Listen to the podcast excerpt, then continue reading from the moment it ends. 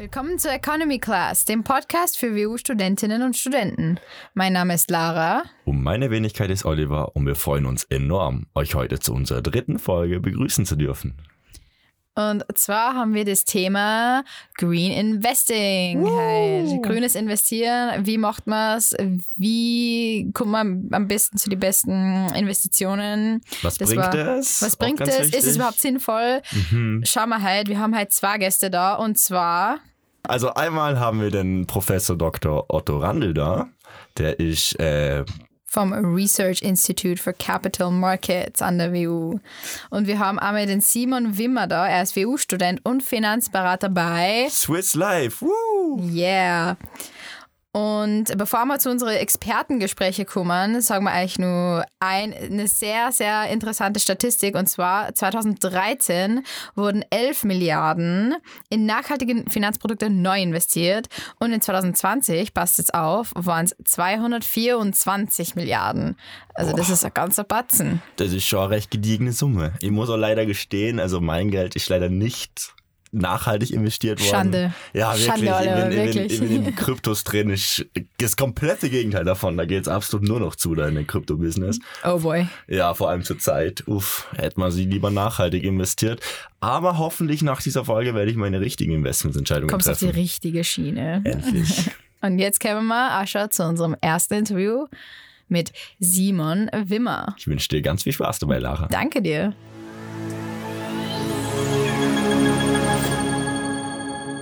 Also, ich sitze da jetzt mit Simon am Tisch. Simon, willst du dir mal für die Zuhörer und Zuhörerinnen vorstellen? Ja, gern. Also zunächst einmal danke für die Einladung auch. Sehr gern. Freut mich, dass ich heute da bin. Ähm, ja, wer bin ich? Ähm, mein Name ist Simon Wimmer und ja, bin eher Student auf der WU, ähm, speziell Wieso im vierten Semester jetzt und spezialisiere mich nachher im Bereich Volkswirtschaft und ja, mache nebenbei ähm, jetzt 15 Stunden Mhm. ähm, bei der Swiss Life Select als Finanzdienstleister und ja, freue mich, dass ich da bin heute. So, danke nochmal für die liebe Vorstellung, Simon. Ähm, der persönliche Bezug für die Zuhörerinnen und Zuhörer ist jetzt auf jeden Fall da. Und ähm, jetzt gehen wir mal mehr auf das Thema ein, dein Job, weil die meisten Studierenden wollen ja im Finanzierungsbereich arbeiten und in der Beratung und alles.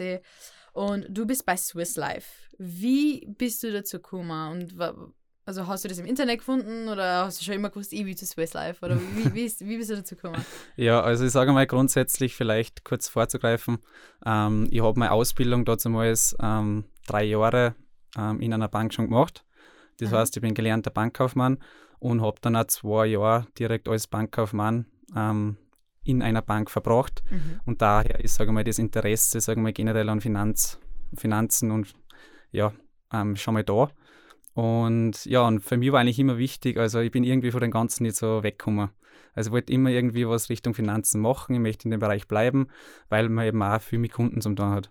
Und das war halt für mich auch immer ein cooles Erlebnis, weil halt, sagen wir, jedes Kundengespräch ein bisschen anders ist. Das heißt, man kann das nicht pauschal ähm, über alle Kunden legen, weil natürlich jeder seine eigenen ja, Präferenzen und ähnliches hat. Und ja, und dann hat sich das ergeben ähm, über die Swiss Life Select Österreich, ähm, direkt wie die Pandemie begonnen hat. Ähm, anders wie andere Unternehmen, die was vielleicht ein Mitarbeiter gekündigt oder ja, irgendwie vielleicht in Kurzarbeit geschickt haben, hat, sagen wir mal, die Swiss Life Select ähm, ein neues Berufsbild erschaffen. Und das ist eben dieser E-Financial Advisor, der was die Beratung rein nur online, sag mal, macht. Und das ist aktuell auch mein Job. Das heißt, wir machen wirklich Kundenberatungen, ähm, speziell für Vorsorge- und Investmentthemen und können so relativ viel abdecken, weil wir eben gemerkt haben, okay, generell das ganze Thema seit Corona ähm, mit ähm, Online, mit MS Teams oder Ja, sonst voll. was. Ich glaube, wir Studenten kennen es eh. Also es ist am Anfang alles ein bisschen komisch gewesen. Es war hart, es war hart, ja. Und ja, und wir haben das halt bei den Kunden auch gemerkt. Also speziell am Anfang, es ist scheinbar ein bisschen eine Zurückhaltung gewesen, aber man hat nicht recht auskennen, weil ich sage, okay, die Pandemie hat dann ungefähr, glaube ich, zwei Jahre gedauert. Ja, aktuell ist eh noch nicht ganz aus, ja. aber Wir sind eigentlich nur drinnen, aber schauen wir mal. genau. Und ja, aber ich sage mal jetzt, nur dass man da jetzt die Finanzen zwei Jahre lang liegen lässt, nur weil jetzt Pandemie ist, soll auch nicht die Lösung sein. Wie stark hat sich das für dich verändert, beziehungsweise warst du damals schon dabei vor der E-Financial-Beratung oder warst du, bist du direkt ähm, online eingestiegen? Ich war, glaube ich, eh einer der, der ersten E-Financial Advisor, mhm. was bei der Swiss Life Select angefangen hat. Und ähm, bin eigentlich nur online eingestiegen. Genau, das heißt, wir haben gemeinsam eigentlich dieses Berufsbild aufgebaut. Ja. Es war relativ viel äh, Erfahrungen, weil ich sage, okay, wir haben das mit 2020 gestartet, das Ganze. Ähm, hat aber, sage ich mal, mit ja, Regulatorien etc., Online-Beratung, dass das wirklich rechtlich alles Hand und Fuß hat, ähm, hat das halt dann, ja, sage mal, bis letztes Jahr im Sommer ungefähr dauert. Und dann bin eigentlich eh noch ein ich schon eingestiegen direkt. Das heißt, ich bin jetzt ungefähr ein Jahr dabei. Schön. Das ist cool. Also danke nur mal für deine Einsicht in den Job. Hört sich super interessant an. Zumindest bei mir so. Ich weiß nicht, wie das bei dir ist, aber bei mir sind die meisten Kunden dann so, sie horchen nicht wirklich auf mich und machen dann was anderes. aber, uh, you know, die würden nicht umsonst dann E-Financial Advisor kommen. Aber jetzt kommen wir mal direkt auf das Thema grünes Investment, also Green Investing deine Meinung und, und dein Expertise, weil du kennst die ein bisschen besser aus als ich. ich habe nur ein bisschen Research gemacht vor ein paar Tagen, aber was für Möglichkeiten gibt es jetzt aktuell am Finanzmarkt für Green Investing und was hältst du davon? Also, ich sage mal generell, das Thema ist ja sehr spannend. Ja, ähm, absolut. Es wird immer mehr, ähm, viele Leute können vielleicht das Wort Nachhaltigkeit schon gar nicht mehr hören weil es halt, sagen wir ja, vielleicht ein bisschen trivial und sagen wir abdroschen ist. Ähm, aber man muss sagen, das Wort beinhaltet ja relativ viel. Ähm, wir gängen es ja, sagen wir, in die Kundengespräche auch, sagen wir, relativ individuell an. Das heißt, wir sagen jetzt nicht, okay, ähm, wir haben da jetzt einen Kunden, ähm, der ist jetzt 50 oder wir haben eine Kundin oder weiß nicht, die ist jetzt vielleicht 20, gerade noch Student. Das heißt, da steht man ja in verschiedenen Lebensphasen. Und wir ja, versuchen halt eher, sagen wir mal, das individuell zu sehen und erst einmal also reinfragen in die Gespräche, was bedeutet denn für die Nachhaltigkeit? Das heißt, wenn wir uns jetzt vorstellen, okay, wir haben jetzt da oben in einer, in einer, in einer Vorlesungssaal auf der Uni und ich frage wirklich 30 Studenten, was bedeutet dir Nachhaltigkeit? Ähm, dann werde ich wahrscheinlich von mindestens 25 eine verschiedene Antwort kriegen. Weil für einen anderen ist vielleicht Nachhaltigkeit wichtig in Bezug auf Klimawandel. Ähm, für einen anderen ist Nachhaltigkeit eher Richtung, okay, wie stelle ich mich selber zu dem Thema ein? Ähm, zum Beispiel, wenn man jetzt ein bisschen nach Frankreich schaut, die EU hat jetzt, sagen wir mal, die, durch die Taxon Taxonomieverordnung Atomkraft als grün eingestuft. Speziell mm, für. Ja, das habe ich gehört. Genau. Und sag speziell für Österreicher, sagen wir, ist es wirklich ein No-Go, in Atomenergie zu investieren. Absolut. Für Frankreich, aber auch für, sagen wir, Franzosen, Franzosinnen, ähm, ist das ja nicht so abwegig. Das heißt, da wird das auch weiterhin in die Portfolios integriert. Das heißt, das Thema Nachhaltigkeit, also kann man aus relativ viel Sichten, sagen wir grundsätzlich einmal beleuchten. Aber da kommen wir eh gleich drauf auf unsere österreichischen Kunden, beziehungsweise auf deine österreichischen Kunden, der Klientel. Ähm, also wie, wie ist es eigentlich generell bei euch in der Firma und wie viele Kunden, sagen wir mal, bekommt ihr jetzt am Tag und wie viele davon sind konkret Studenten, die du beraten, beraten tust? Genau, also ich sage mal grundsätzlich, ähm, man merkt halt, sage ich mal, allein durch, das, durch die Online-Beratung, darum heißt ja E-Financial Advisor, man kann sich relativ unter, also wenig unter dem Begriff vorstellen. Ähm, das heißt, wir sind halt wirklich auf Online-Beratungen spezialisiert und da können wir natürlich schon auch einen gewissen jüngeren Kundenkreis auch erreichen, weil halt einfach der, der genau. Zugang viel einfacher ist für die. Absolut, das heißt, ja. gewisse Barrieren, sagen wir, gibt es einfach nicht mehr, weil jeder hat einen Laptop. Speziell für Studenten ist das wirklich easy, dass man sagt, okay, man geht jetzt da in einen MS Team Calls für eine halbe Stunde oder eine Stunde und horcht sich mal erst einmal das Gespräch an, okay, was bieten wir an, wo geht es hin? Ja. Und genau, und das ist für uns auch Teil meiner Arbeit, dass man sagt, okay, man schaut, ganz egal, im Freundeskreis, im Bekanntenkreis, auch Richtung Social Media, dass man sagt, okay, man ist halt präsent, man sagt, okay, man kann sich nach außen hin ein bisschen positionieren, was machen wir, wie kann man weiterhelfen, weil halt das oft bei Studenten in dem Fall leider abgeht. Ähm, weil halt oft noch immer die, sage ich mal, die, also wie sagt man, die Retourkutsche kommt, ich bin Studentin, ich habe wirklich kein Geld. Ähm, mein Chef damals hat uns relativ einen coolen ähm, Einblick da gegeben ähm, mit dem sogenannten Bullshit-Konto. Ich hoffe, ich, ich, ich, hoffe, ich darf das da sagen. Du darfst. Ähm, das Bullshit-Konto ist folgendes, dass man sagt, okay, man schaut sich mal das eigene Bankkonto an Und dieses Bullshit-Konto geht, sage ich mal, ab dem 6.7. des Monats beginnt das Bullshit-Konto. Das heißt, in dem Bullshit-Konto sind Sachen drinnen, die was jetzt nicht die Fixkosten sind. Das heißt, jeder Student hat im Regelfall Miete zum Zahlen, Betriebskosten, WLAN, genau, Internet, genau, ja. Handy ähm, oder eben von den Eltern, je nachdem. Ähm, aber dann sind meistens am 6.7. die Betriebskosten, also sagen wir mal die Fixkosten weg. Und der Rest ist wirklich eigentlich nur Bullshit. Das heißt, okay, man geht fort, man okay, weiß nicht, ja. Netflix oder ähnliches. Und dann heißt es, okay, man hat kein Geld. Und dann gehen wir im ersten Gespräch vielleicht mal her, okay, du hast jetzt gesagt, du hast wenig zur Verfügung, ähm, schauen wir uns das einfach mal an. Dann sage ich wirklich, okay, mach bitte mal auf, ähm, einfach mal der Bank, also dein, dein Bankkonto, ich glaube, jeder hat, sage ich mal, seine App jetzt am Handy. Sowieso. Mittlerweile ist eine Bank-App und kann sich da kurz registrieren. Ist ja bei uns, äh, sagen wir, bei uns Jungen eigentlich kein Problem mehr. Und ähm, dann sagen wir, okay, bitte rechnen wir mal zusammen, was du wirklich vom 6.7. bis Monatsende noch brauchst. Und dann stellt sich aus, okay, es ist doch mehr wie nichts. Und dann muss man da sagen, braucht man halt selber ein bisschen Selbstdisziplin und sagt, okay, man will sich was zur Seite legen, man will ein Ziel definieren, weil ich sage, wenn man jetzt kein Ziel hat, ähm, dann wird es schwierig, dass man das erreichen kann. Und darum gehen wir auch her und sagen, okay, ähm, wenn ich jetzt einen Hafen ansteigen will, aber ich weiß nicht welchen, dann ist eigentlich kein Wind günstig für uns. Und darum schauen wir im ersten Gespräch einmal, okay, speziell bei den Jungen, ähm, was, wie stehst du aktuell da im Leben? Bringst du schon ein bisschen was mit? Weil ich sage, speziell Junge, also man glaubt es oft nicht, aber die haben wirklich schon einiges angespart auch über die, über die Laufzeit, ähm, über die letzten Jahre. Und da gehen wir wirklich aktiv ins Gespräch ein und sagen, okay, ähm, was haben wir für Möglichkeiten, was sind deine Präferenzen? Ähm, auf jeden Fall ist es, glaube ich, für Studenten auch ein riesengroßes Thema. Investieren, Geld ansparen. Ich weiß zwar nicht, ob es bei den meisten für die Zukunft ist oder ob es eher für die nahe Zukunft ist. Zum Beispiel bei mir war es gerade fürs Auslandssemester, dass ich drauf spare und solche Sachen. Ähm, jetzt will ich aber wissen, wie viel von den Studenten spezifisch jetzt einmal mhm kämen auf die zu und fragen nach nachhaltigen Investitionen? Also ich sage jetzt bei den Studenten her, also wir sind halt jetzt, dadurch, dass halt das jetzt noch nicht einmal ein Jahr gibt, sage ich mal, das Berufsfeld, sind wir halt jetzt aktuell auch noch ein bisschen in der Positionierung. Wir schauen jetzt, dass wir einfach dem, das Berufsbild ein bisschen besser positionieren durch mhm. Empfehlungen, durch bereits stattgefundene Beratungen und das gelingt uns nach und nach besser. Das heißt, das, wir haben wirklich dann Anfragen, Empfehlungen, wo es dann heißt, okay, die Freundin oder sonst was hat mir empfohlen, ähm, kann ich mir das vielleicht für mich einmal anschauen.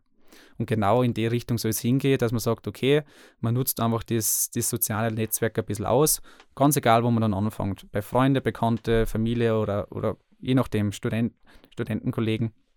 Und da versuchen wir uns halt, dass wir wirklich dann aktiv ein bisschen auf die Studenten dazugehen und sagen, hey, schau her, wir haben das und das im Angebot, dir das einmal eine halbe Stunde an, dann kannst du entscheiden, also entscheiden, ja, das ist was für mich, interessiert mich oder na danke ähm, für die halbe Stunde. Apropos Angebot, jetzt hast du viel darüber geredet, dein Job ist es, die Leute zu beraten und alles, aber nach der Beratung, was bietet ihr an in der Swiss Life Group im Thema nachhaltige Investments. Gibt es Produkte bei euch? Kann man da irgendwas machen? Wie, wie sieht es bei euch aus? Wir haben eigene Nachhaltigkeitsportfolio oder auch ETF-Portfolios, ähm, die was wir wirklich an Kunden anbieten können. Und das ist halt ein großer Unterschied, weil wir können innerhalb von dem Portfolio, da sind zum Beispiel 20 verschiedene ETFs drinnen, je nach Veranlagungssumme. Ähm, und in die 20 verschiedenen Portfolios, die gewichten wir, je nachdem, wie es der Kunde hat. Das heißt, wenn man sagt, okay, jetzt, wenn wir jetzt das Nachhaltigkeitsportfolio aufgreifen, da haben wir vielleicht ein Thema Wasserstoff, weil der Kunde das vielleicht in Zukunft auf das setzen will. Ähm, aber wir haben auch das Thema Wind- und Solarenergie. Und dann geht es um die Gewichtung jetzt nur zwischen diese zwei Positionen. Und das kann der Kunde auch schön steuern. Das heißt, wenn wir wirklich diese Strategie, dieses Portfolio vorlegen, im Gespräch, dann kann wirklich der Kunde sagen, okay, ich habe jetzt da Position ausgewählt, die was zwar den Bereich trifft, aber ich will vielleicht eher die Gewichtung höher in einen anderen Bereich da. Dann sage ich als Berater, okay, genau für das sind wir da. Also wir nehmen dann Kunden wirklich mit. Und das ist halt ein großer Unterschied, weil ich sage jetzt, ich kann es relativ schöne Parallelen ziehen, weil ich war eben fünf Jahre in der Bank und jetzt sage ich mal seit fast ein Jahr eben in der Finanzdienstleistung. Und wir haben halt ein bisschen mehr Auswahl, was wir an Kunden in dem Fall anbieten können. Gehen wir mal wieder zurück auf unser Thema Green Investing, weil jetzt haben wir ein bisschen abgeschweift von dem Ganzen. genau. Genau, also du hast jetzt deine ganzen Angebote und du hast geredet von EFTs, vom Portfolio und von solchen Sachen. Aber ganz kurz, was ist ein EFT? In Ansatz. Also ETF. Ähm, ah, ETF, sorry. Kein Problem. Also ETF ist ein Exchange Traded Fund. Ähm, das ist einfach ein Unterschied ähm, zu einem normalen Investmentfonds, dass man sagt, okay, man bildet einfach nur einen Index eins zu eins ab.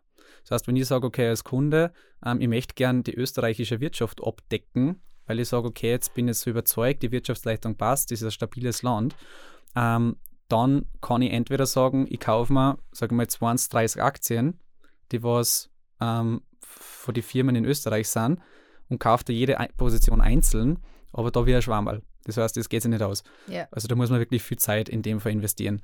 Oder man sagt, okay, man investiert dann in einen ETF, der was wirklich den Index, den österreichischen Aktienindex, ist der, ist der ATX, abbildet, wo sowieso die Firmen und, sagen wir, enthalten sind und dann einfach den Index widerspiegelt. Sprich, okay, steigt dieser Index, dann steigt genau eins zu eins eben mein ETF-Index, sagen wir dazu.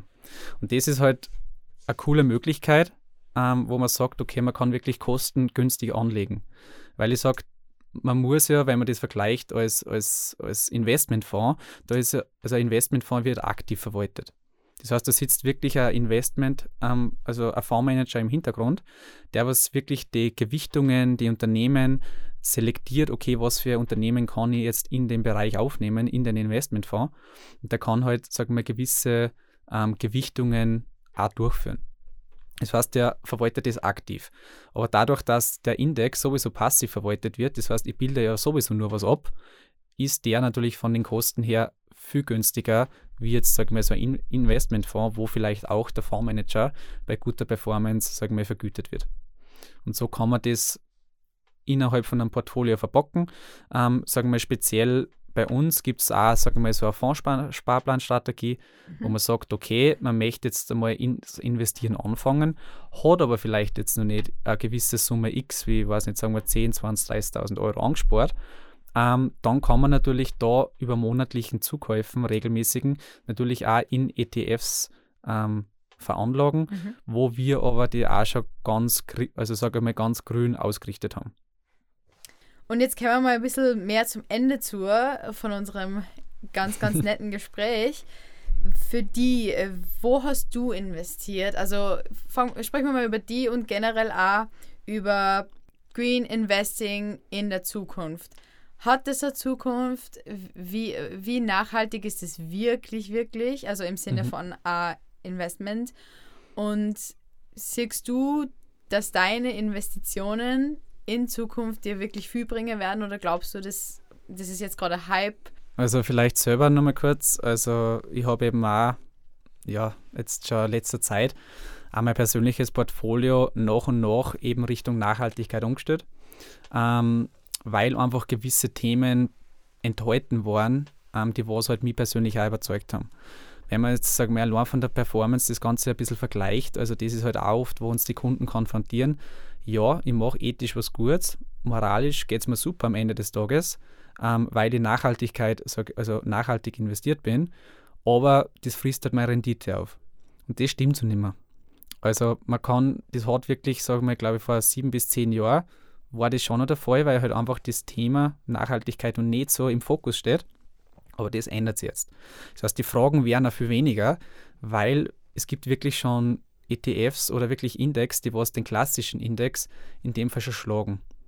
Ja, das heißt, das Bereich Nachhaltigkeit und auf Rendite verzichten, das kann man nicht pauschal über alles legen. Das heißt, eher im Gegenteil, gibt es schon wirklich Sachen, wo man sagt, okay, da profitiert man wirklich davon, dass man nachhaltig investiert und eben man tut trotzdem nur ein bisschen was Gutes ähm, und sagt, okay, man schließt gewisse Sektoren oder was aus.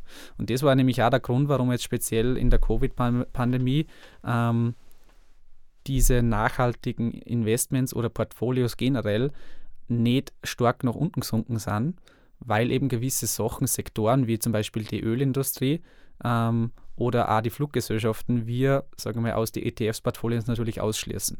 Das heißt, die haben da nicht betroffen gewesen, eben dadurch, dass eben durch die Pandemie ja, Flüge nicht mehr gegangen sind, man, hat, man war Quarantäne, also es ist wirklich nichts gegangen, wir wissen es eh.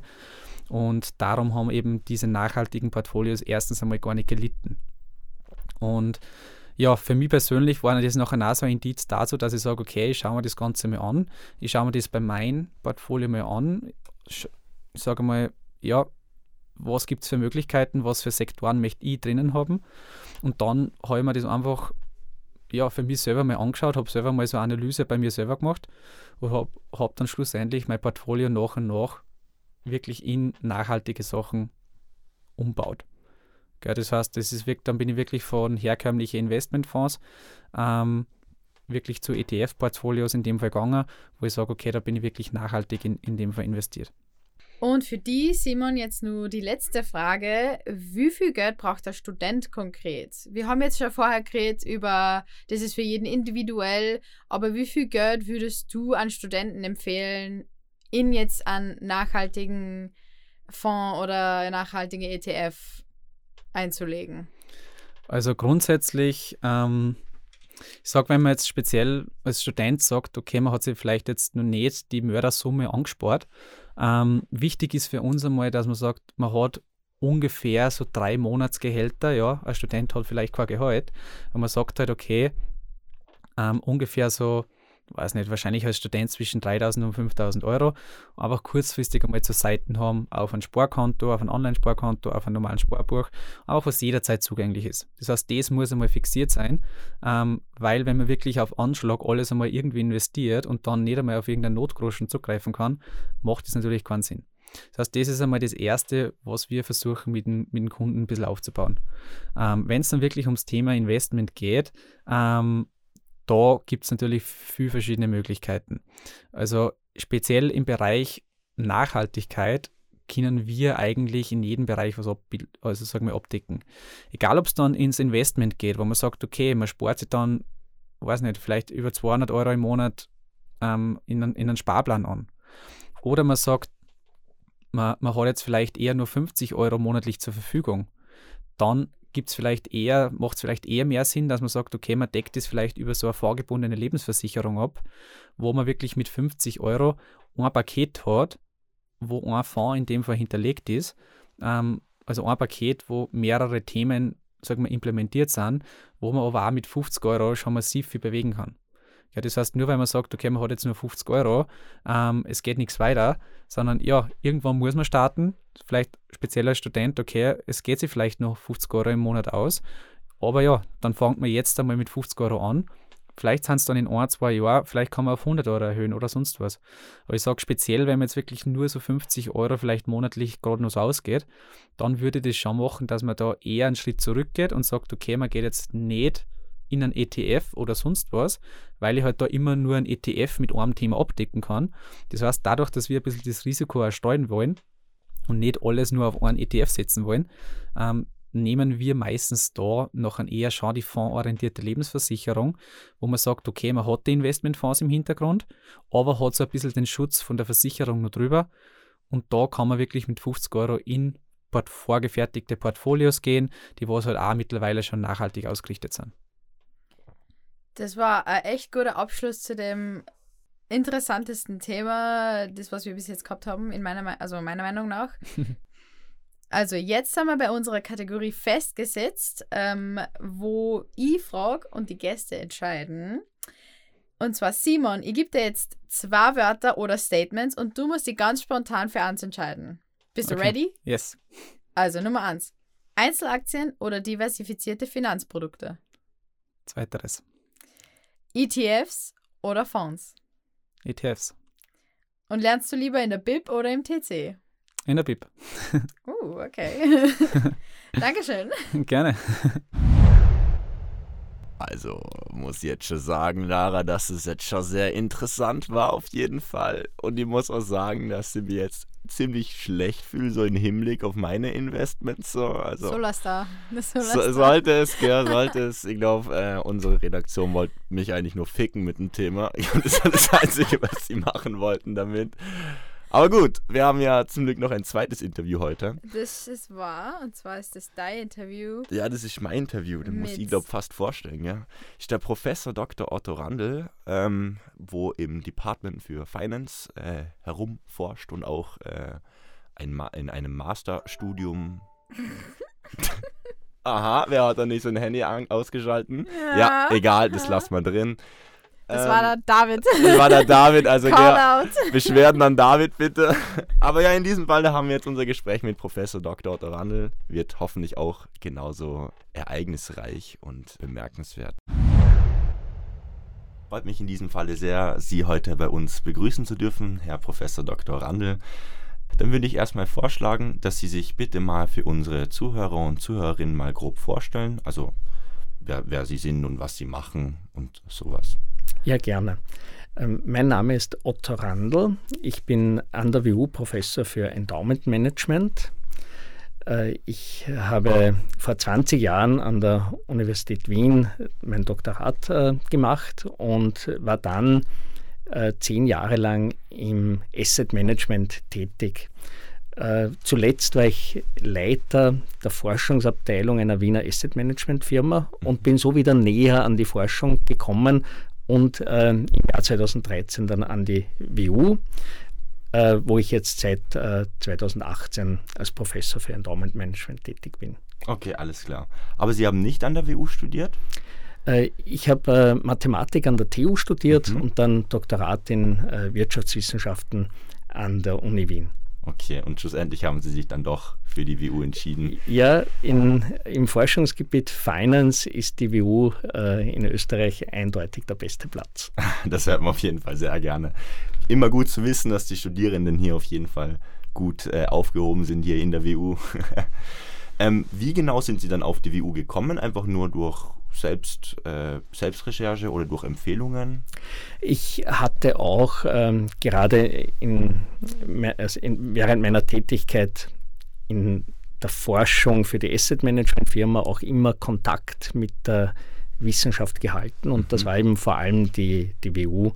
Ähm, und dieser Kontakt hat sich dann intensiviert. Wir haben dann gemeinsam auch äh, ein Paper geschrieben und dann kam für mich der Zeitpunkt, wo ich äh, gemerkt habe, das ist eigentlich der Teil, der mir am meisten Spaß macht und äh, das wäre ja gut, wenn ich das Vollzeit machen könnte und dann hat sich die Gelegenheit ergeben und ich konnte an die WU wechseln. Sie meinten ja, dass Sie ja auf der TU Mathematik studiert haben und dann später ein Doktoratstudium gemacht haben und dann quasi erst auf die WU gekommen sind. Also ich denke, das wird sicher auch so seine Vorteile haben. Oder ich das jetzt schon Da, das, das hat äh, große Vorteile. äh, gerade wenn man in der Forschung tätig ist, Mhm. wird es meistens noch viel stärker gelebt. Also die meisten Kollegen verbringen auch äh, mehrere Jahre an einer ausländischen Universität, um eben andere Denkweisen, andere Methoden auch äh, kennenzulernen. In was für einen Bereich der Forschung sind Sie genau? Also welche Themen oder was ist so quasi Ihr, also Ihr aktuelles Forschungsgebiet? Also mein engeres Forschungsgebiet ist Endowment Management. Also ich beschäftige mich mit Universitätsstiftungen. Äh, die Themen, mit denen ich mich dann in, in der täglichen Arbeit beschäftige, sind ein bisschen breiter gefasst, also Portfolio Management, Asset Management.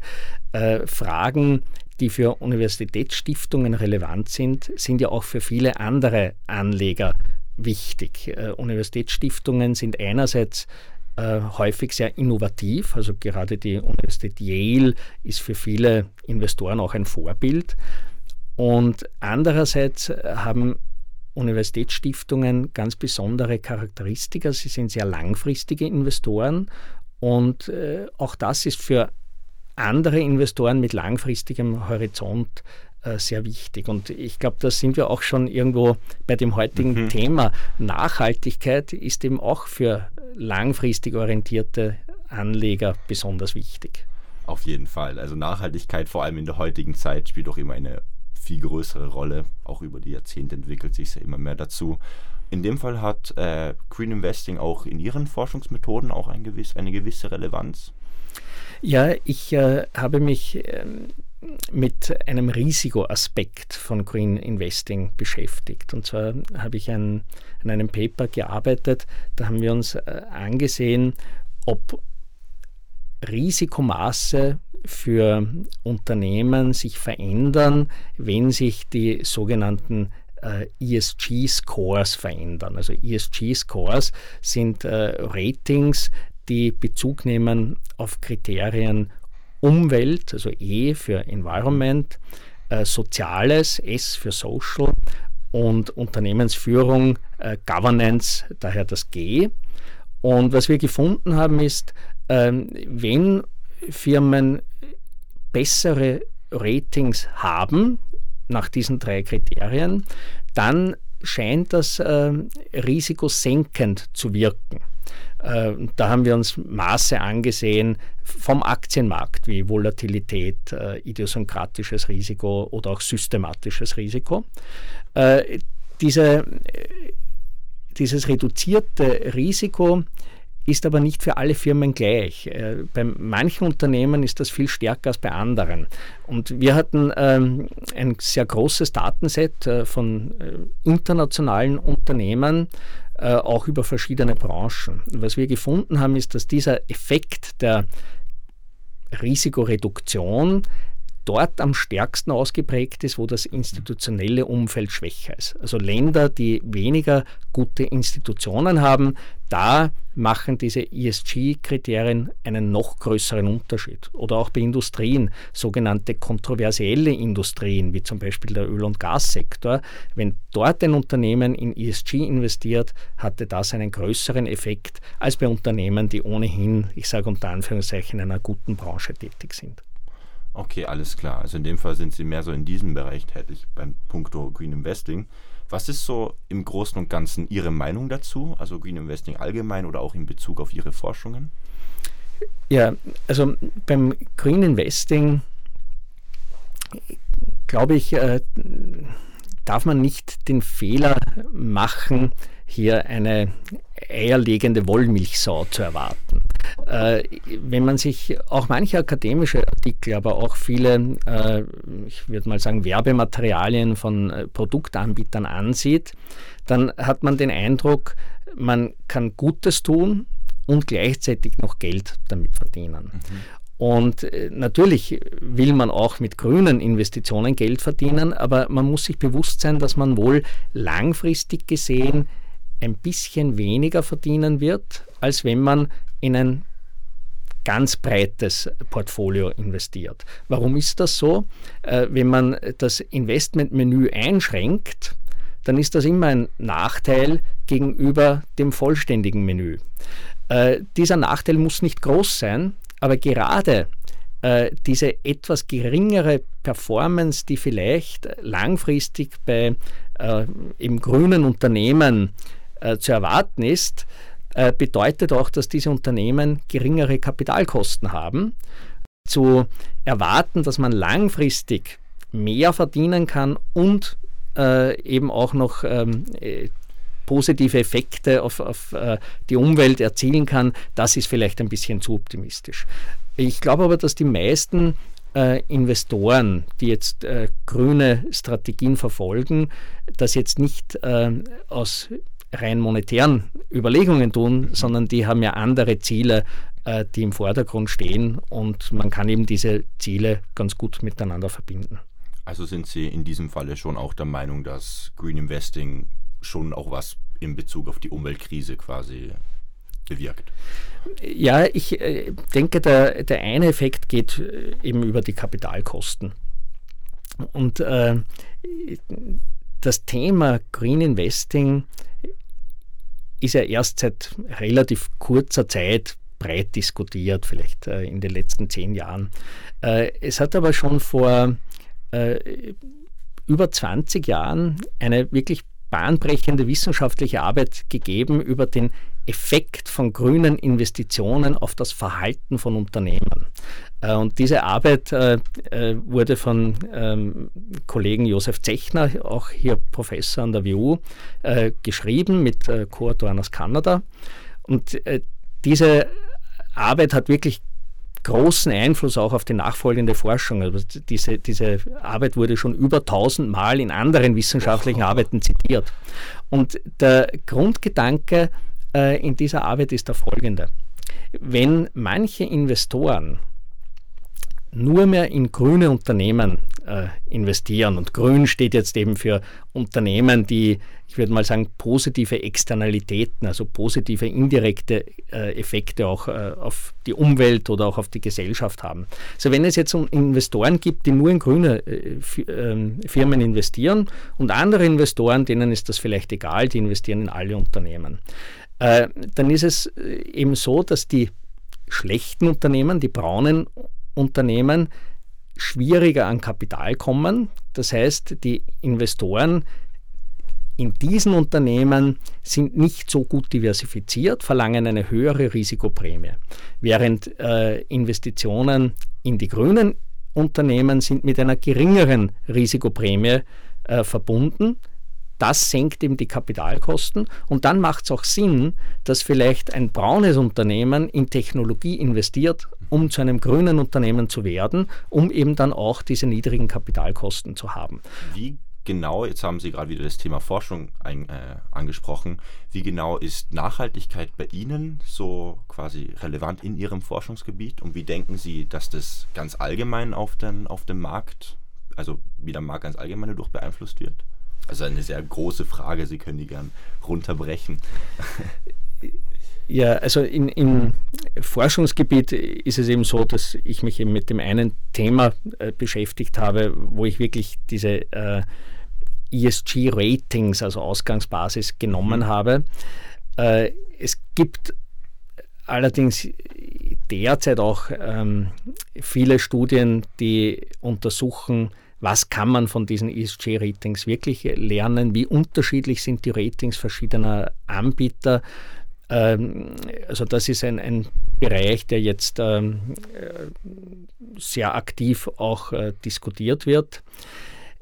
Das hängt zum Teil äh, damit zusammen, dass grüne Firmen ja auch wirklich nicht so einfach zu definieren sind. Also wenn Sie an die aktuelle Taxonomie denken in der Europäischen Union, wo darüber diskutiert wurde, ja, sind Atomkraftwerke grün oder nicht, äh, ist Gas grün oder nicht, dann sieht man, Wahrscheinlich äh, haben die meisten Menschen in Österreich hier eine ganz andere Meinung als die meisten Menschen in Frankreich, wo Atomkraft äh, sehr positiv gesehen wird und in Österreich sehr negativ. Und diese unterschiedlichen Betrachtungsweisen, die äh, sieht man dann teilweise auch in diesen Ratings und sieht man teilweise auch in Produkten, die dann am Finanzmarkt angeboten werden. Und das macht es natürlich auch für Anleger zum Teil äh, schwieriger, sich zurechtzufinden. Okay, finden Sie ganz allgemein, dass die unterschiedlichen Perspektiven eher positiv sind für den, für den Finanzmarkt oder teilweise auch so ihre Probleme mit sich ziehen? Ich glaube, wichtig ist es, dass es Transparenz gibt. Also ein äh, Anleger, der sagen wir einen bestimmten Fonds äh, kauft, der sollte leicht herausfinden können, nach welchen Regeln investiert dieser Fonds, was steckt da wirklich drinnen. Mhm. Äh, wenn das erfüllt ist, dann glaube ich, äh, ist eine gewisse Vielfalt ja ein Vorteil, weil äh, das eben ein, ein, breiteres Menü für den mhm. Einzelnen ist. Mehr Optionen auf jeden Fall. Und beim, bei der heutigen Entwicklung des Green Investing Markts, was würden Sie da so als Hürden für die Entwicklung bezeichnen? Also vielleicht irgendwelche Regulierungen oder sowas in, in die Art und Weise? Oder ich meine, nachhaltige Forschung hat ja auch meistens büßt es denn quasi auch mit der Performance ein. Also wie man jetzt auch zum Beispiel in vielen Punkten sieht, dass zwar etwas nachhaltiger ist, aber dafür ähm, teilweise etwas an der Leistung quasi schwankt. Dass die finanzielle Performance von Anlagestrategien langfristig vielleicht etwas unter dem Markt liegt, würde ich jetzt gar nicht so als Problem sehen. Ich mhm. denke, das ist wahrscheinlich der Preis, den in, grüne Investoren auch bereit sind zu bezahlen. Ähm, bei Aktien sieht man das ja noch gar nicht. Äh, wahrscheinlich, weil wir in einer Phase sind, in der der Anteil an grünen Investitionen zunimmt. Und ähm, solange immer mehr frisches Geld in diese Investments strömt, äh, hat das eher einen positiven Effekt auf die Performance. Erst im Gleichgewicht muss man dann mit niedrigeren äh, Performance-Zahlen rechnen. Äh, wo man es jetzt schon sehen kann, äh, ist bei Anleihen. Und da sieht man schon, dass die Endfälligkeitsrenditen dieser Anleihen um ungefähr 0,25 Prozentpunkte unter vergleichbaren Benchmarks liegen. Das klingt auf jeden Fall schon mal sehr vielversprechend. Also würden Sie quasi kurz gesagt nochmal zur Verdeutlichung sagen, dass Green Investing auf jeden Fall zukunftsfähig ist und auch uns in Zukunft beeinflussen wird? Ich, ich denke, das ist etwas, was bleiben wird. Um gewisse Ziele zu erreichen, gäbe es vielleicht ähm, andere Mechanismen, die noch besser wirken würden. Also äh, wenn Sie jetzt das Thema Klimarisiken äh, andenken, ich sehe eine CO2-Steuer äh, als äh, besser geeignet, um den CO2-Ausstoß zu reduzieren, als den doch etwas indirekten Weg äh, über die Veränderung der Kapitalkosten. Mhm. Äh, aber es ist auch ein Beitrag und das eine schließt ja auch das andere nicht aus. Das auf jeden Fall, ja. Eine CO2-Steuer so als Einzelperson in die Wege zu leiten, wird vermutlich auch etwas schwierig. da brauchen wir vermutlich etwas Hilfe von, der, von den Politikern, sagen wir mal. Aber so Green Investing, so als Einzelperson, finde ich eigentlich schon mal eine recht gute, ein recht guter Ansatz. Ja, vielen lieben Dank für dieses sehr ausschlussgebende Interview. Das wäre es in diesem Fall auch schon gewesen. Würden Sie noch gern irgendwas sagen oder hätten Sie noch Punkte, wo Sie gern ergänzen würden? Ja, ich, ich würde gern noch ähm, ein paar Aspekte einbringen, äh, weil ich schon auch ein bisschen äh, den Scheinwerfer auf äh, Arbeiten legen möchte, die auch an der mhm. View geschehen. Und ja, äh, ich habe einige, ich habe einige Kollegen erwähnt, die äh, zum Thema Green Investing äh, an der View forschen und geforscht haben.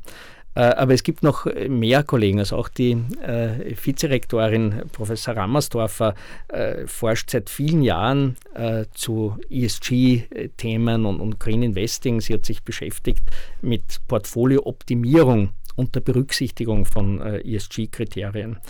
Und äh, auch ganz aktuell ähm, eine Kollegin Rui Duan, äh, die sich mit dem Thema Outsourcing von Klimarisiken befasst. Mhm. Und äh, das, glaube ich, ist ein wichtiges Thema, weil man muss schon auch problematische Aspekte analysieren. Und was äh, Kollegin Duan äh, gefunden hat, ist, dass äh, viele amerikanische Unternehmen, wenn sie ihren CO2-Abdruck senken wollen, dann einfach die CO2-intensiven Teile der Produktion auslagern, sprich äh, von anderen äh, Firmen zukaufen, die oft in Ländern beheimatet sind, wo die Regulierung lascher ist als in den USA. Und ob mit so einer Strategie der, der weltweite CO2-Ausstoß gesenkt wird, kann man dann auch äh, bezweifeln. Äh, also dieses Outsourcing von Klimarisiken ist ein, ein wichtiges und spannendes Thema, äh, an dem auch an der äh, geforscht wird. Ein anderer vielleicht kritischer Aspekt in Bezug auf Green Investing äh, ist jener, dass börsennotierte Unternehmen dann teilweise auch ähm, Unternehmensteile verkaufen. Also das sieht man im äh, Öl- und Gasbereich, dass hier börsennotierte Unternehmen Unternehmensteile an private Investoren, das können Private Equity Fonds oder andere Vehikel äh, sein, verkaufen. Mhm. Äh, diese privaten äh, Firmen haben dann überhaupt kein Screening des Kapitalmarkts mehr. Und äh, es senkt zwar dann auch äh, sozusagen die, äh, die negative Wahrnehmung der öffentlich gehandelten Firmen, weil sie diese Unternehmensteile losgeworden sind, aber diese Unternehmensteile bestehen ja trotzdem weiter. Und hier können vielleicht äh, Konsumenten auch mehr ausrichten dann als Investoren. Also wenn man äh, jetzt ähm, äh, in Sorge ist wegen äh, fossiler Energie, dann macht es äh, wahrscheinlich Sinn, äh, möglichst wenig davon zu kaufen. Klingt plausibel. Äh, und man sollte jetzt nicht äh, nur deshalb, weil man vielleicht einen grünen Fonds gekauft hat, sich dann ins Flugzeug setzen und die nächste Fernreise antreten. er zieht auch nicht gerade einen Zweck, den Sinn und Zweck der Sache. Also Oliver, das war ein sehr lehrreiches Interview eigentlich. Wie war der Herr Professor so drauf? Ja, auf jeden Fall sehr gediegen und kommod, kann man mit, mit Sicherheit sagen. Ich habe auch auf jeden Fall sehr viel mitgenommen und äh, werde meine Investments jetzt auf jeden Fall überdenken. Ich hoffe natürlich auch, dass unsere Zuhörer und Zuhörerinnen einiges mitnehmen konnten und hoffentlich auch in Zukunft eher in diese Richtung investieren werden, falls sie äh, den Schritt wagen, in erster Linie zu investieren. Genau so ist es. Ich werde jetzt ein bisschen mehr in das ganze Green Investing reinschauen. Äh, mein Interview mit Simon war ja ziemlich, ziemlich äh, spannend und auf jeden Fall habe ich viel mitgenommen davon. Aber das ist leider schon das Ende von unserer dritten Folge. Ach. Very sad. ja, das auf jeden Fall. Ich meine, nach so einem anstrengenden Montag kann man gestehen, dass es auch ganz okay ist. Es ist definitiv Montag, merkst du. Es ist, definitiv Montag, ja. Ähm, aber wir nehmen gern, liebe Zuhörerinnen und Zuhörer, euer Feedback und eure Fragen per E-Mail an. Und zwar unter der E-Mail-Adresse umwelt.oeh-wu.at. Und wir freuen uns, wenn ihr beim nächsten Mal auch dabei seid und wünschen euch viel Erfolg. Mein Name ist Lara. Um meine Wenigkeit ist Oliver und das war unsere Economy Class hier auf Spotify.